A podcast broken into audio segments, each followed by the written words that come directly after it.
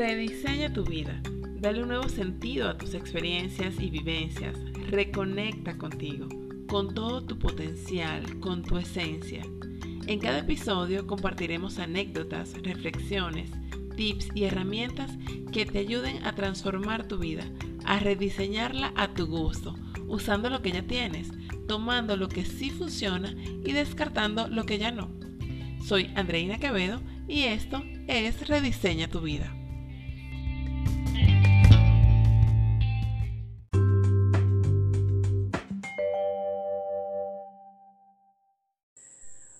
Hola, hola, bienvenidos. Estoy súper contenta de estar con ustedes en este episodio número 7. Eh, saben, a mí me gusta mucho conocer el significado de las palabras que utilizo, los sinónimos, los antónimos, en qué contexto se pueden aplicar. Y cuando leo el significado de la palabra confort, encuentro que es el bienestar físico o material que proporcionan determinadas condiciones. Así que para mí, genera una especie de choque cuando escucho que desde la psicología el significado que se le atribuye a zona de confort, eh, aunque entiendo lo que quieren transmitir, para mí es como si dijeran que está mal tener bienestar. Pero no nos quedemos allí. Vamos a continuar con las definiciones. Zona es una superficie delimitada que se caracteriza por lo que contiene. Quiere decir entonces que zona de confort se refiere al bienestar que encuentro dentro de un límite determinado. No significa que esté mal sentirse bien, como yo pensaba. Yo asocio la zona de confort con un árbol sembrado en una maceta, en un matero. No va a crecer más de lo que esa maceta le permita, aunque la semilla que se haya plantado sea de un gran árbol. La puedes regar, le puedes dar, le puede dar el sol, pero no va a crecer más. Los árboles que están en, macetas o en contenedores son menos resistentes que estando en su estado natural. Es decir, cuando tú te quedas en tu, en tu zona de confort, es como si eligieras convertirte en un bonsai, o sea, en una versión miniatura de ti. Imagínate que ese bonsai hablara y dijera, bueno, que me poden, que me pongan agüita, que me, pongan al sol, pero yo no voy a dar los frutos que puedo dar, no voy a dar la sombra que podría dar, no tengo que fortalecerme en los vientos. Así que en este materito estoy seguro. Por decirlo de alguna manera, eh, tiene las condiciones mínimas para vivir o sobrevivir. Pero tú no eres un árbol. Y cuando te quedas en esa zona, porque te da miedo que lo que haya afuera de donde estás ahora sea peor de lo que ya tienes, estás limitando tu potencial. No te, satisface lo que estás haciendo, pero estás en lo conocido. Estás cómodo o cómoda en medio de la incomodidad. No te gusta, pero lo eliges porque es conocido para ti. Te da cierta certeza, te da una sensación de seguridad y de control, puesto que ya sabes qué esperar y qué recibir.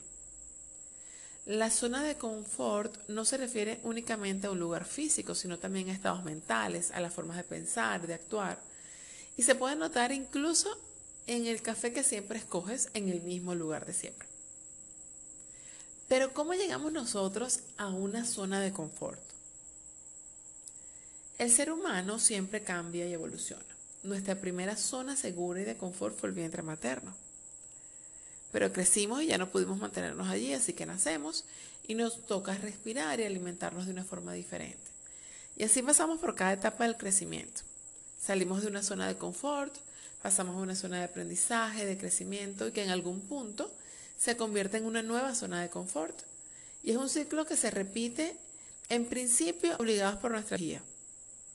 Este tránsito nos va dejando experiencias, aprendizajes, creencias, que al llegar a la edad adulta son nuestras situaciones conocidas. Caemos en ciertas zonas de confort. Por ejemplo, si durante la etapa de crecimiento eh, lo que aprendimos fue que hay que graduarse y encontrar un trabajo estable, quizá al conseguir estas situaciones te acomodes en un trabajo durante muchísimos años porque eso es un trabajo estable. Y podrías ya haber alcanzado todos los niveles posibles dentro de esa organización y ya no sentirte a gusto, pero cambiarte de trabajo da miedo, asusta, te genera ansiedad.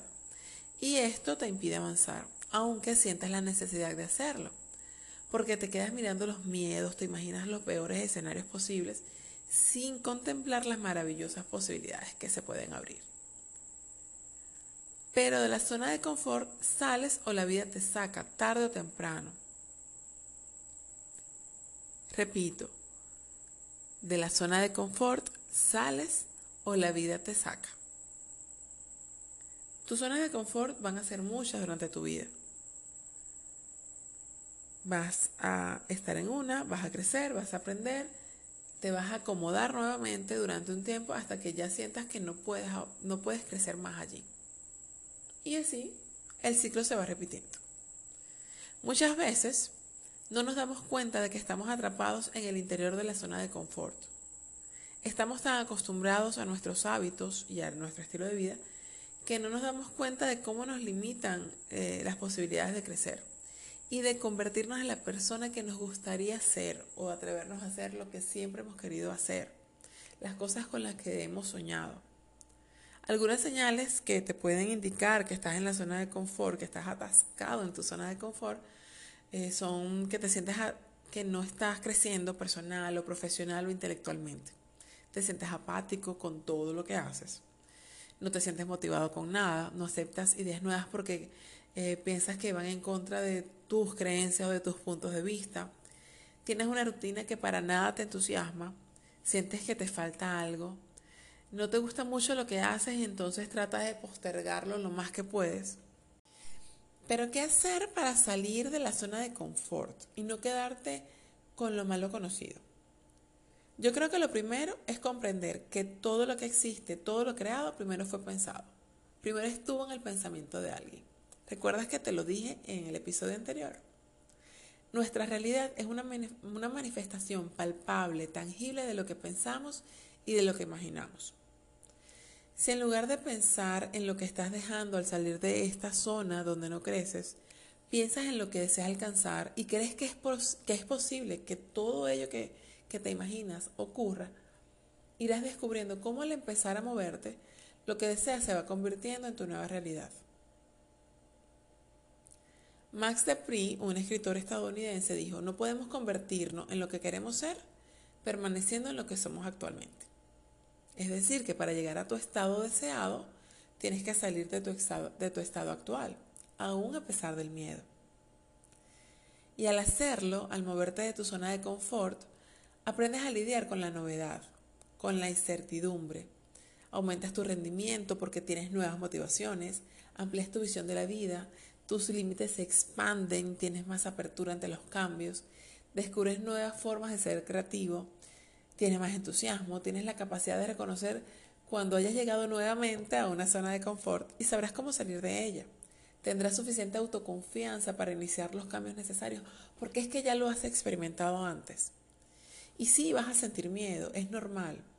No, necesita, no necesitas salir de tu zona de confort de un solo salto. Pero puedes ir dando pasos, aunque sean pequeños, aunque sea pidiendo un sabor diferente de helado. Lo importante es que empieces a andar. Recuerda, siempre vas a encontrar una nueva zona de confort. Cuando la sientas chica, cuando sientas que se te hace pequeña, muévete, expándete. Siempre estamos en crecimiento. Y por último, te invito a que te autoevalúes y determines si lo que estás haciendo ahora lo estás disfrutando o te agota. ¿Y qué puedes hacer para que eso sea distinto?